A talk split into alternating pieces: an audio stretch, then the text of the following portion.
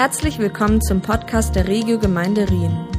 Wir hoffen, dass die Predigt von Wolfram Nilles dich persönlich anspricht und bereichert.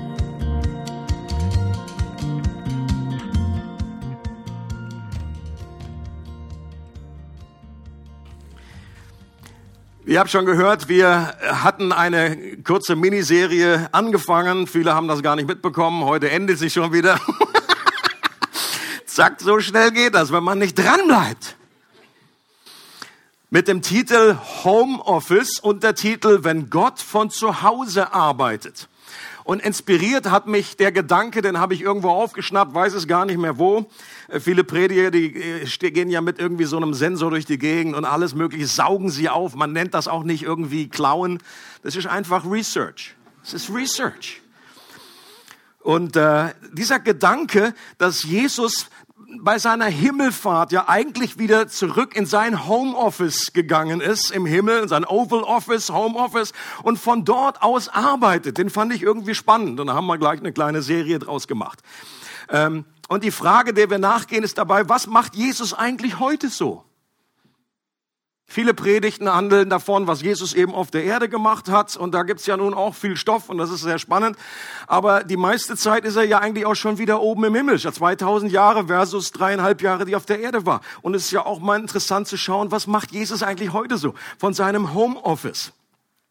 Und äh, es gibt einen Unterschied zwischen seinem vollendeten Werk, was Jesus ein für alle Mal getan hat, das, das wiederholt er nicht, das ist fertig, abgeschlossen, aber es gibt auch sein unvollendetes Werk, was heute noch andauert, was er eben heute immer noch tut. Und in der ersten Predigt der Serie ging es darum, dass die Himmelfahrt weit mehr war als ein simples Zurückkehren in den Himmel. Jesus wurde nicht einfach nur an den Ort zurückgebeamt, wo er herkam sondern die Himmelfahrt war die in Daniel 7 prophezeite Intronisierung. Okay?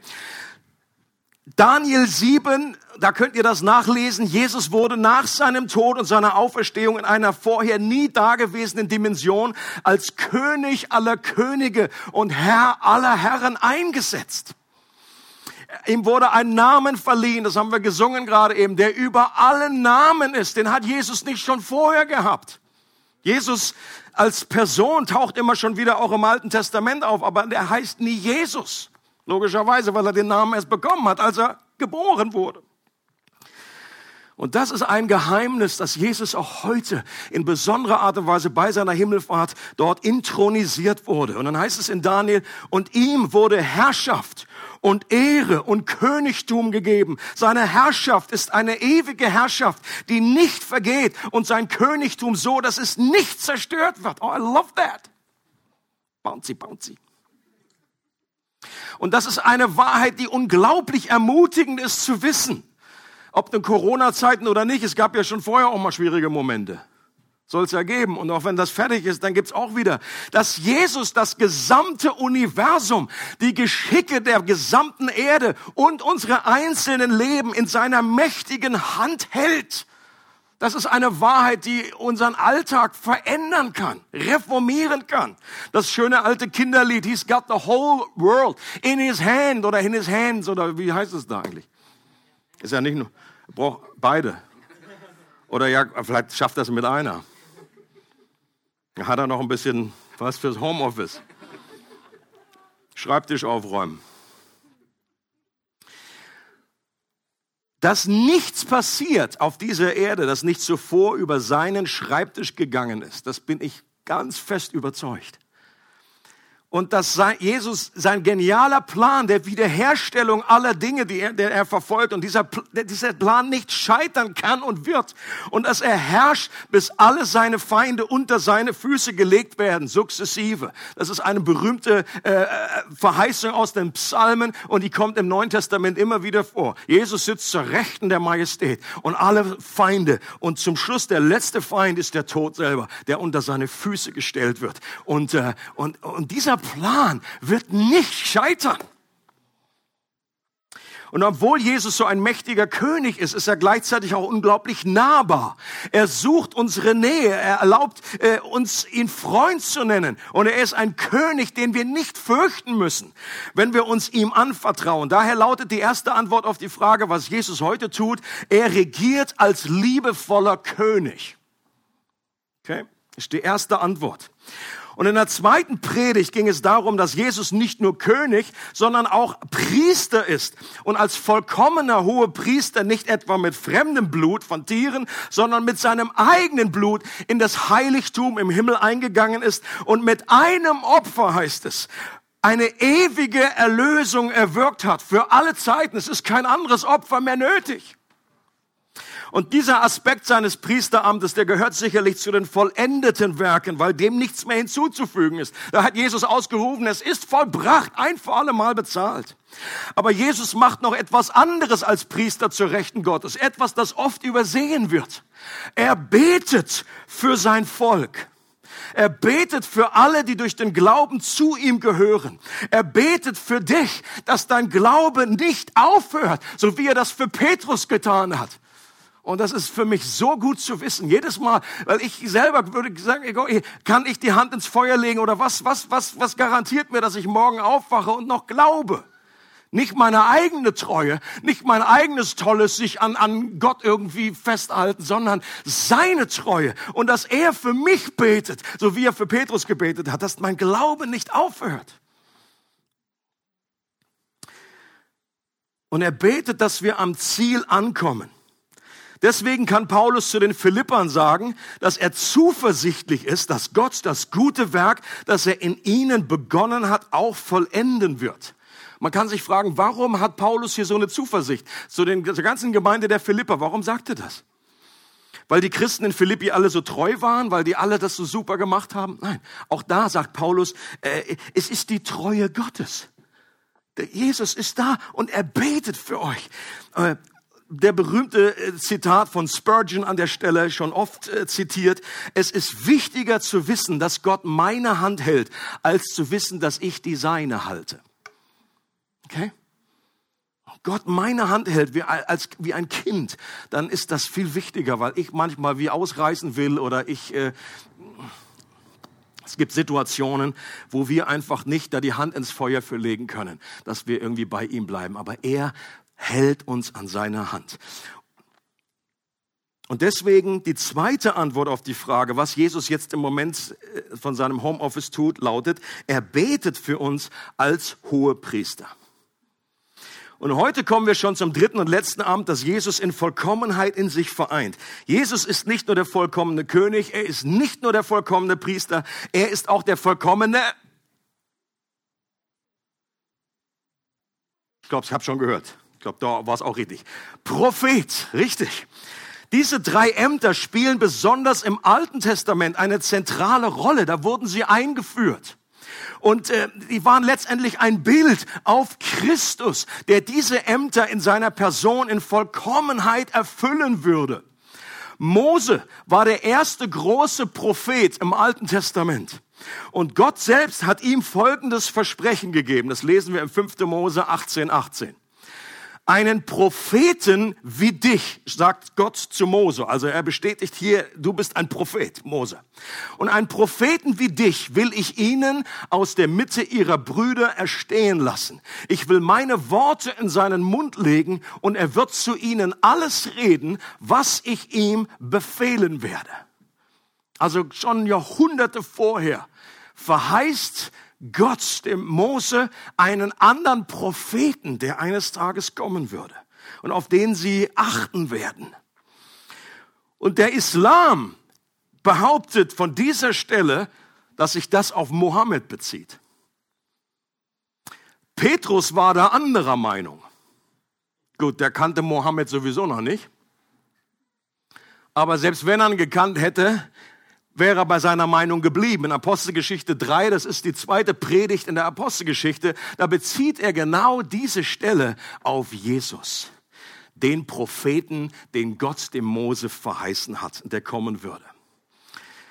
Als Jesus in Israel lebte, da haben damals viele geglaubt, dass Jesus ein Prophet ist, Aber nur einige haben erkannt und geglaubt, dass er der Prophet ist. Der Messias, der Sohn des lebendigen Gottes. Und das ist heute nicht sehr anders. Dieser Unterschied. Ja, wenn du Umfragen machst, wenn du irgendwie mit einem Mikro durch die Gegend gehst, natürlich mit 1,5 Meter Abstand, und die Leute fragst, wer ist Jesus, dann kommt auch sehr oft diese Antwort. Ja, er war irgendwie ein guter Lehrer, er war ein Prophet. Das, das, das, das nehmen viele Menschen noch an. Aber dass er der verheißene Prophet ist und nicht nur ein normaler Mensch, der in einem prophetischen Amt ist, sondern der Sohn Gottes, der Messias, als Petrus das ausgesprochen hat, da sagt Jesus zu ihm, Petrus, diese Einsicht hast du nicht von dir her. Das hat dir nicht Fleisch und Blut offenbart, sondern mein Vater im Himmel. Und genau das braucht es. Wir brauchen eine Offenbarung. Niemand wird Christ allein durch gute Argumente. Gott benutzt Argumente, aber du kannst Leuten irgendwie zutexten, bis die grün und blau sind und kannst ihnen da irgendwie wunderbare Flyer in 80 Millionen Farben und 4K irgendwie gehen und sagen, also wenn du es jetzt nicht verstehst, wir brauchen die geöffneten Augen, dass Gott uns offenbart. Das ist der Prophet. Aber das möchte Gott tun und darum geht es eben auch heute. Im Hebräerbrief wird auch sehr deutlich zum Ausdruck gebracht, dass Jesus die letzte und vollkommenste Offenbarung des Vaters ist. Da heißt es in Hebräer 1, nachdem Gott vielfältig und auf vielerlei Weise ehemals zu den Vätern geredet hat in den Propheten, hat er am Ende dieser Tage zu uns geredet im Sohn den er zum Erben aller Dinge eingesetzt hat, durch den er auch die Welten gemacht hat. Hier wird zwar nicht explizit erwähnt, dass Jesus auch Prophet ist, aber der Zusammenhang macht das ziemlich deutlich. Er hat gesagt, früher waren es andere Propheten und jetzt redet er durch den letzten, durch den besten, durch die vollkommenste Offenbarung, sein Sohn. Ein Prophet ist im weitesten Sinne jemand, der Gottes Wesen offenbart. Jesus kam vom Himmel heißt es in Johannes 3, und was er gesehen und gehört hat, das hat er den Menschen bezeugt. Er lehrte die Menschen mit einer Vollmacht, weil er wusste, wovon er sprach und weil er selbst die Quelle der Offenbarung war. Die Propheten im Alten Testament, die haben meistens ihren Satz so angefangen, ihre Prophetie, äh, so spricht der Herr. Und Jesus dagegen sagt, ich aber sage euch. Das ist ein kleiner Unterschied. Jesus hatte eine, oh, eine Vollmacht. Leute sind da weggegangen und gesagt, alter Falter. Die anderen Rabbis oder wie da immer geredet haben, die haben dann irgendwie gesagt, ja, das kann man so sehen, das ist die Meinung und hier und da. Und Jesus kommt mit einer Überzeugung. Und auch diese berühmten Ich, ich bin Worte, die, das, das, das können wir fast gar nicht nachvollziehen, wenn wir nicht aufgewachsen sind im Judentum. Denn diese Worte Ich bin, die waren sehr belegt sehr positiv belegt, weil das der Name von Gott war, wie er sich vorgestellt hat, Mose. Was soll ich denn sagen? Wer mich schickt, ist ich bin, der ich bin. Und als Jesus dann sagt, ich bin der gute Hirte, ich bin die Auferstehung und das Leben, dann war das für, und deswegen hatten die immer wieder die, Steine gerade griffbereit. Und man fragt sich, wenn man das liest, ja, wenn Jesus einfach so sagt, ich bin die Tür, ja, warum wollen sie ihn dann steinigen? Was ist denn das jetzt? Da sagt ja Jesus, als, als Tischler darf er das doch sagen. Ich bin die Tür, habe ich selber gebaut. Nein, die haben was ganz anderes verstanden. In Johannes 17, das berühmte Gebet, das er gesprochen hat kurz vor äh, seinem Tod. Ich habe, sagt er, spricht zu seinem eigenen Vater, ich habe deinen Namen den Menschen offenbart. Das ist das Amt des Propheten. Er hat das der Name steht für das Wesen Gottes. Die verschiedenen Namen, die tragen im Grunde, äh, das Alte Testament ist, ist, ist progressiv in seinem äh, äh offenbart mehr und mehr, wie Gott ist, durch die verschiedenen einzelnen Namen. Gott, der Versorger, der, der Arzt, der Gott, der da ist, der Gott des Friedens und so weiter. Und, und wahrscheinlich auch ist mit diesem speziellen Namen auch der, der Name der Vater gemeint, weil Jesus diesen Begriff speziell betont hat, dass Gott eben auch Vater ist, mein Vater. Und dann heißt es weiter, Dein, dein waren sie und mir hast du sie gegeben und sie waren dein, und sie haben dein Wort bewahrt. Jetzt haben sie erkannt, dass alles, was du mir gegeben hast, von dir ist. Denn die Worte, die du mir gegeben hast, habe ich ihnen gegeben und sie haben sie angenommen und wahrhaftig erkannt, dass ich von dir ausgegangen bin und haben geglaubt, dass du mich gesandt hast. Also, ein Prophet offenbart das Wesen Gottes. Das ist sein Amt. Das ist, macht Jesus als Prophet und auch alle anderen, die in einem prophetischen Amt sind, Dienst, gibt es natürlich unterschiedlichste Ausprägungen, aber letztendlich bringst du äh, Worte, sehr oft als Schwerpunkt Worte, upala, und du offenbarst etwas vom Herzen Gottes, von seiner Liebe, von seiner Gegenwart und du bringst äh, Gott den Menschen näher dadurch. Und diese Offenbarung, die geschieht durch die vier Ws, so habe ich es genannt. Die vier Ws. Das ist Wort, Wesen, Wolfi, oh nein, Gott, sorry, sorry, sorry, mich verlesen hier. Wort, Wesen, Werke und Wunder. Kann man sich schön merken. Die vier Ws. Wie wir gerade gelesen haben, natürlich ist die Offenbarung, die Jesus gebracht hat, zum allerersten Mal ein Wort. Das Evangelium ist ein Wort, was er gebracht hat. Das ist völlig klar. Die Bibel ist ein Wort. Jesus selber ist das lebendige Wort. Aber auch das Wesen ist eine Art, wie, wie, wie Jesus den Vater offenbart hat. Wenn er sagt, wer mich sieht, der sieht den Vater. Also nicht nur wer mich hört, sondern wer mich beobachtet, wie ich umgehe umgehe mit Menschen, wie ich in Liebe anderen Menschen mich zuwende, wie ich mit Kindern umgehe. Right? Das hat, das, das hat vielleicht diese Botschaft, die haben viele Leute mehr verstanden, das ist ihnen mehr im Kopf geblieben als so manche Predigt. Das geht mir ja auch so, wenn Leute dann irgendwie, ich predige so viel, aber irgendwie, irgendwas können sie sich noch erinnern, aber das ist meistens nicht der Punkt der Predigt. Und wie Jesus da umgeht mit einem Kind und einfach sie wertschätzt, wie er umgegangen ist mit Frauen in der damaligen Zeit und ihnen Wertschätzung entgegengebracht hat. Wie er geredet hat mit der Samariterin am Brunnen. Wort und Wesen oder Werke. Das heißt einfach, wie wir handeln, einfach im Auftrag Gottes. Was wir tun, wie Jesus den Jüngern die Füße gewaschen hat, das war ein Werk. Er hat ihnen gedient. Und auch das war eine Predigt, die einfach in, in Symbolform rüberkam. Das haben die sich auch ewig dran erinnert, wie Jesus ihre stinkenden Füße gewaschen hat und das normalerweise ein Sklavenjob war und sie dann später gecheckt haben, der König, der jetzt regiert zu Rechten von seinem Oval Office und einen Namen hat über alle Namen, der ist derselbe König, der mir die Füße gewaschen hat. Und wie das einfach uns Anbetung hervorbringt, wenn wir diese verschiedenen Aspekte von Jesus zusammen sehen, wie er nicht nur Löwe ist, sondern Lamm, wie er souverän ist und wie er gleichzeitig demütig ist. Und das ist absolut begeisternd. Und das letzte ist eben auch Wunder. Es ist interessant, dass im Johannesevangelium werden Wunder oftmals als auch als Werke beschrieben. Dass das irgendwie nah beieinander liegt. Aber auch durch Wunder hat er natürlich Jesus offenbart, wie Gott ist, wenn er Menschen heilt. Wenn er, wenn er Tote auferweckt, das alles, wenn er einen Blinden heilt, das waren ja alles natürlich einerseits wie Segnungen, dass Menschen geheilt wurden, das war ja schon mal gut genug, aber das auch, an sich waren auch immer Verkündigungen, Predigten äh, in, in, in einer solchen Form. Wenn er einem, äh, jemanden die Augen öffnet, dann bedeutet das, er, ich möchte auch die geistlichen Augen öffnen. Und diesen Rabbi, mit dieser himmlischen Kommunikation zu verlieren. Das war auch die verständliche Angst der Nachfolger von Jesus. Äh, deswegen waren sie traurig, als Jesus darüber vor, vor seinem Sterben zu ihnen sprach. Äh, und bereits zu dem Zeitpunkt hat Jesus zu ihnen gesagt, es ist nützlich für euch, es ist gut für euch, es ist sogar besser für euch, wenn ich weggehe. Das haben die damals aber nicht so wirklich verstehen wollen. Besonders eindrücklich hat das Maria Magdalena erlebt. Sie ist voller Trauer. Versucht euch rein zu versetzen in die Situation. Vielleicht kennt ihr sie aus der Bibel. Sie ist voller Trauer, nachdem Jesus ihr Herr, den sie liebt, und Maria Magdalena hat eine besondere Beziehung zu Jesus.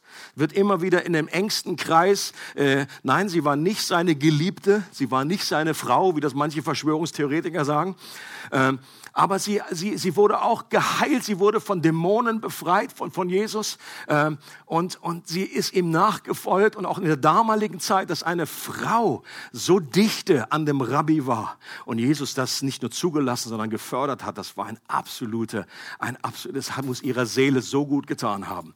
Und sie ist, und sie war völlig, äh, natürlich waren alle irgendwie traurig, aber ich glaube, sie war besonders zerbrochen, dass dieser Herr plötzlich weg war. Und dann gibt es diese fast äh, ironische Szene, wo sie dann einfach am Grab steht und dann ist Jesus auferstanden, steht da und sie denkt, es ist der Gärtner. Dann muss ich jedes Mal grinsen, wenn ich einfach an die Stelle komme. Und dann, dann sagt der Gärtner, Herr Gärtner, was ist, wo ist die Leiche? Hast du die irgendwie weggelegt? Oder was ist so los? Und wahrscheinlich war sie so voll am Heulen und es war noch irgendwie halb dunkel und so weiter. Und die hat ihn nicht erkannt. Und dann mit einem Wort spricht dann einfach Jesus zu ihr, Maria. Maria. Und in dem Moment äh, ist sie wahrscheinlich noch mehr durch den Wind als, als vorher. Aber sie ist einfach dann fröhlich durch den Wind. Und sie rennt auf ihn zu, sie rastet aus. Und dann sagt Jesus zu ihr, halt mich nicht fest.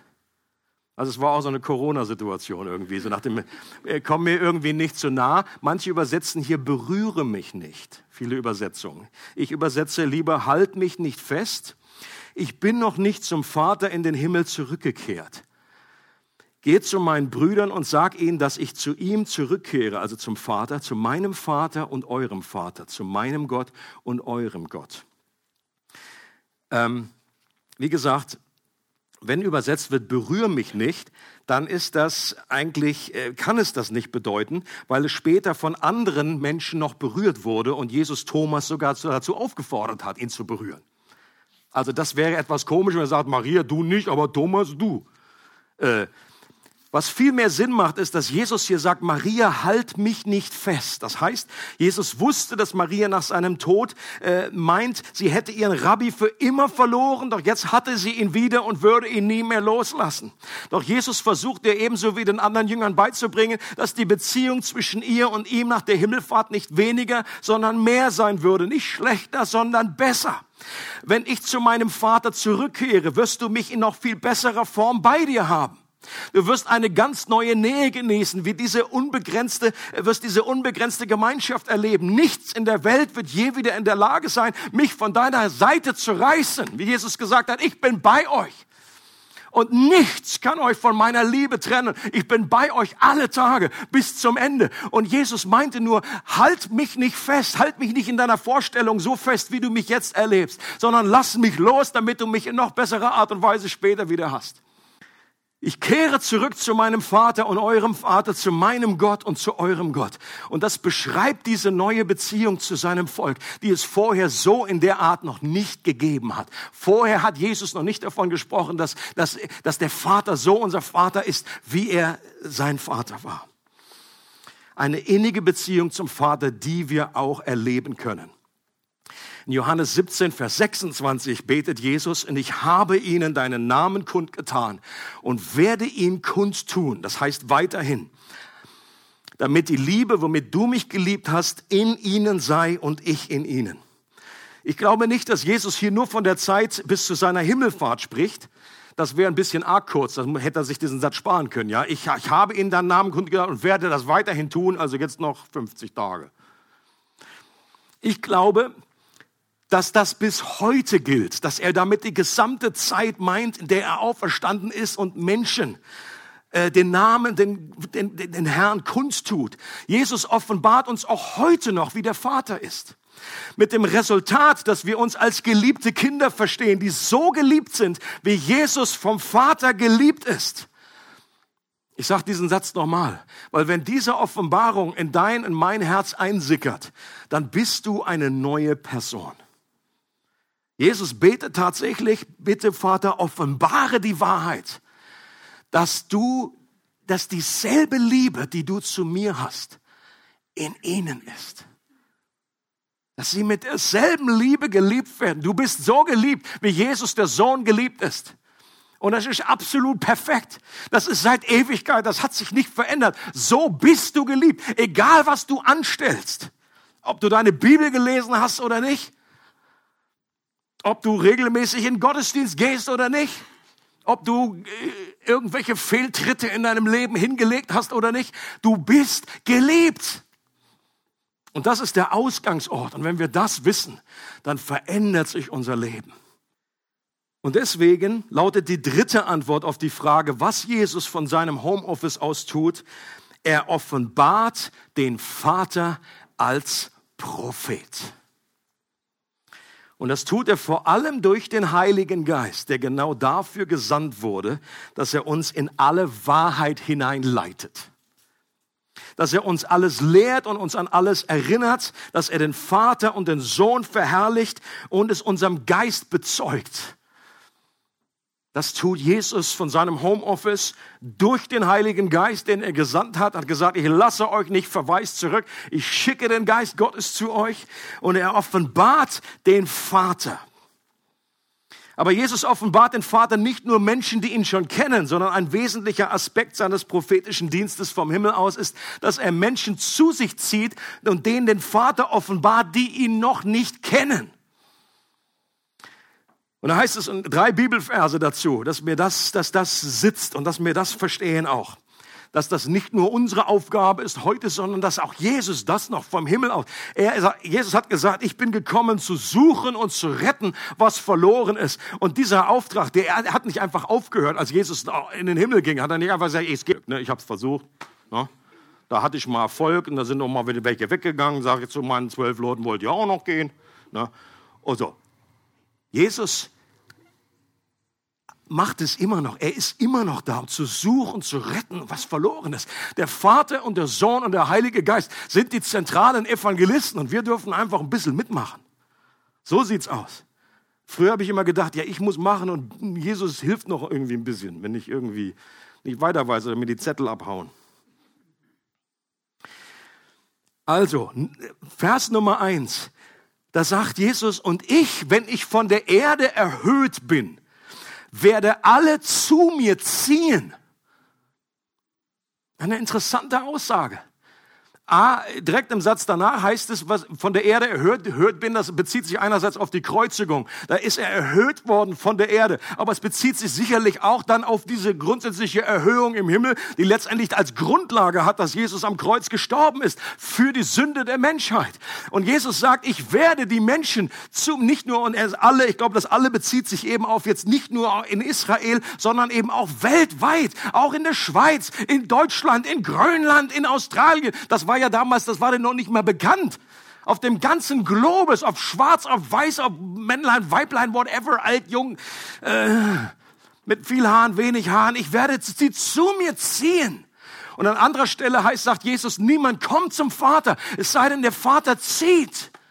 Leute, und ich glaube, das ist nicht, das ist ein Ziehen, was wirklich etwas bringt. Das ist nicht so, Jesus sagt nicht irgendwie, zieh halt mal ein bisschen, oh, du willst ja gar nicht gut, dann geh ich wieder nach Hause sondern er zieht Menschen mit einer göttlichen Kraft zu sich. Ich werde sie zu mir ziehen. Zweite Bibelstelle, Johannes 10, Vers 16. Ich habe andere Schafe, die nicht aus diesem Hof sind. Und auch diese muss ich bringen. Und sie werden meine Stimme hören. Und es wird eine Herde und ein Hirte sein. Preisfrage, was ist der andere Stall? Die Heiden, genau. Schöner Begriff, äh, den vielleicht auch nicht alle etwas anfangen können. Damals war die Welt äh, einfach geteilt in das Volk Israel, die Juden und alles andere waren Heiden. Okay? Und hier sagt Jesus schon, er gibt schon einen Ausblick auf das, was in der Apostelgeschichte geschieht, dass das über die Grenzen von Israel hinausgehen wird. Und Jesus, wie er das hier ausdrückt, ist irgendwie sehr, sehr siegesgewiss, sehr überzeugt. Jesus sagt nicht, äh, und es gibt noch andere Schafe, die nicht aus diesem Hof sind und auch die werde ich irgendwie einladen und hoffe, dass die kommen. Aber oh Mann, oh, vielleicht reagieren die gar nicht und dann bin ich aber richtig traurig. Er sagt, diese muss ich bringen. Und sie werden meine Stimme hören. Und das gibt mir so eine Gewissheit, dass Jesus hier nicht irgendwie so der Schwache ist, der nur irgendwie so eine Rettung anbietet, sondern er macht diese Rettung, hat das nicht nur ermöglicht, sondern auch erwirkt. Ich meine, diese Stelle, die wird ja sehr oft genommen, einfach um, zu, um dann einfach Christen irgendwie darüber zu lehren, dass wir die, Gott, die, die Stimme Gottes, dass wir seine Stimme hören können. Das ist ja mal grundsätzlich nicht falsch, äh, aber das ist in dieser Stelle eigentlich gar nicht der Punkt. Jesus redet hier nicht davon, dass wir in irgendwie in unserer stille Zeit, wenn wir Bibel lesen, dass wir seine Stimme hören, sondern er redet hier davon, dass Menschen, die ihn noch nicht kennen, seine Stimme hören, genau wie Lazarus seine Stimme gehört, als er tot war in, äh, im, im, im Grab. Und so sagt die Bibel auch, wir sind tot in Übertretungen und Sünden. Und dann muss Jesus reinsprechen in das Grab unseres Herzens und sagen, komm raus, dass wir seine Stimme, diesen inneren Ruf verspüren und hören und somit zum Leben kommen. Und das ist gemeint. Und die letzte Stelle, die kommt von einer ganz interessanten Quelle. Und zwar von Kaiphas, dem hohen Priester. Der ist ja, hat sich ja eigentlich nie mit Ruhm bekleckert, so in der biblischen Geschichte. Ist jetzt nicht gerade einer der Glaubensheroes. Aber selbst den hat Gott benutzt, nicht nur um Jesus zu verurteilen, sondern eben auch eine richtige Prophetie vom Stapel zu lassen. Da heißt es, dies aber sagte er nicht aus sich selbst, sondern da er jenes Jahr hoher Priester war, weiß sagte er, dass Jesus für die Nationen sterben sollte und nicht für die Nation allein, hier haben wir es wieder, also nicht nur für diese Herde, sondern auch für andere, sondern dass er auch die zerstreuten Kinder Gottes in eins versammelte. Es gibt weltweit Kinder Gottes, die verstreut sind und die Jesus zusammenführt, die er ruft und die er auch dann, die auch kommen werden. Und in der Apostelgeschichte sehen wir dann, wie das genau geschieht. Lukas schreibt darin die Dinge auf, die Jesus vom Himmel aus weiterhin getan hat, im Unterschied zu seinem Evangelium, in dem die Dinge stehen, die Jesus angefangen hat zu tun.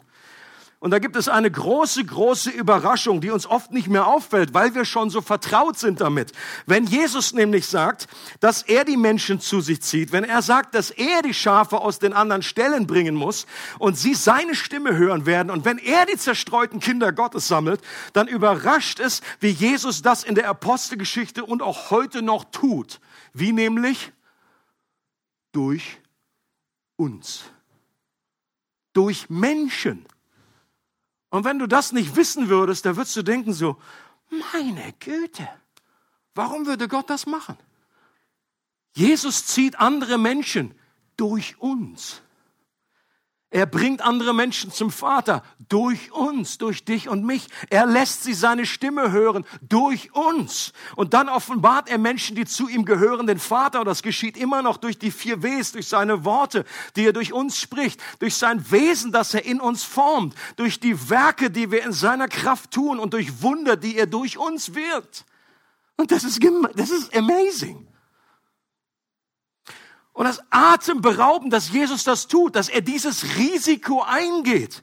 Ich denke oft, wenn Jesus das direkt selber übernehmen würde, dann wäre das doch irgendwie, würde es glatter laufen. Also ich weiß nicht, ob ich auf die Gedanken gekommen wäre als Gott. Das ist ja so typisch auch für uns, wenn wir irgendwie etwas gut können und du hast Kinder und äh, wenn, wenn die sagen, kann ich helfen, Papa, dann weißt du ja auch, wie es aussieht das wird jetzt zehnmal so lange dauern. Und das Loch, was da gebuddelt ist, oder der Garten, den du da oben pflügst, gut, wenn ich einen Garten mache, der sieht ja auch so krank aus, aber weil ich absolut schwarzen Daumen habe, aber wenn, normalerweise kann man das viel schneller selber machen. Und wenn dann jemand anders, und ähnlich ist das bei Gott auch. Aber warum machen wir das? Warum lassen wir kleine Kinder mitarbeiten? Weil es eine Freude ist für uns und weil das überwiegt. Und selbst wenn es nicht so perfekt läuft, äh, wenn es ewig viel länger dauert. Und ich habe mir schon oft gedacht, meine Güte, es wäre doch viel weniger Durchmischung, es wäre doch viel weniger irgendwie Peinlichkeiten für Gott, wenn er das einfach selber macht. Er schickt ein paar Engel los und zack, zack, zack, da sprießen die Pflanzen nur so. Da geht der Weizen auf. Aber er schickt uns, die Krabbelgruppe, den heiligen Haufen, mit unseren kleinen Werkzeugen und dem Plastikhämmerchen und unserer Bohrmaschine, da gehen wir da durch die Gegend und sagen, Papa, ich habe geholfen. Und dann kommen wir noch mit, guck mal, habe ich gebaut. Und Jesus so, hm, schön. Das ist so ähnlich wie wenn so Kinder so die Bilder bringen. Da sagen wir auch, das ist unglaublich schön. Das hast du super gemacht. Das verstehe ich nicht, aber das ist toll, weil ich dich liebe. Und ich glaube, so oft ist das auch, wenn wir irgendwie für Gott irgendwie was machen Und das gilt für alle drei Ämter, die Jesus ausführt. Jesus der König, Jesus der Priester und Jesus der Prophet lebt in uns. Und er möchte sein Amt durch mich und dich auf dieser Erde ausüben. Was für ein Vorrecht. Wir sind in, in 1. Petrus 2, Vers 9 heißt es, wir sind ein königliches Priestertum, das Gottes Tugenden, das heißt sein Wesen, verkünden soll. Hier hast du alle drei Ämter in einem Bibelvers drin. Wir sind Könige, wir sind Priester und wir verkünden sein Wesen, das ist das prophetische Amt. Er möchte seine Königsherrschaft auf dieser Erde aufrichten und zwar durch dich. Deswegen sagt er, trachte zuerst, suche zuerst nach dem Reich Gottes dass sein Wille geschieht. Er möchte sein Amt als Priester ausüben und zwar Menschen wieder zu verbinden, Heilung zu bringen, Vergebung zu bringen und auch für andere zu beten, dass ihr Glaube nicht aufhört. Er möchte seinen prophetischen Dienst ausüben und zwar durch dich, durch unsere Worte, unser Wesen, unsere Werke und unsere Wunder und anderen Menschen offenbaren, wie der Vater ist. Diejenigen, die ihn noch nicht kennen und diejenigen, die ihn schon kennen. Und das ist unsere Berufung hier auf der Erde. Und diese allgemeine Berufung Berufung, die ist schon so gewaltig und atemberaubend, dass die für dein ganzes Leben ausreicht. Warte bitte nicht auf irgendeinen Spezialauftrag, bevor du loslegst. Bitte. Sei so gut.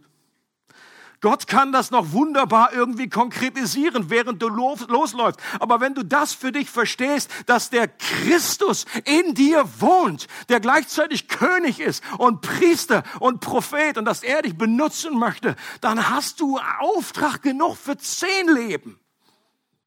Und unser Leben als Christ wird auf den Kopf gestellt, wenn wir das realisieren. Und wenn wir das wirklich, wenn wir in diesem Bewusstsein aufstehen.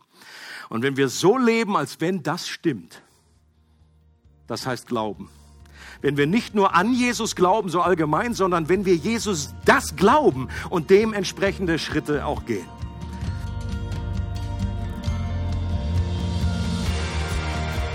Es freut uns, dass du heute zugehört hast. Für weitere Predigten, Informationen und Events besuche unsere Gemeindewebseite www.regiogemeinde.ch.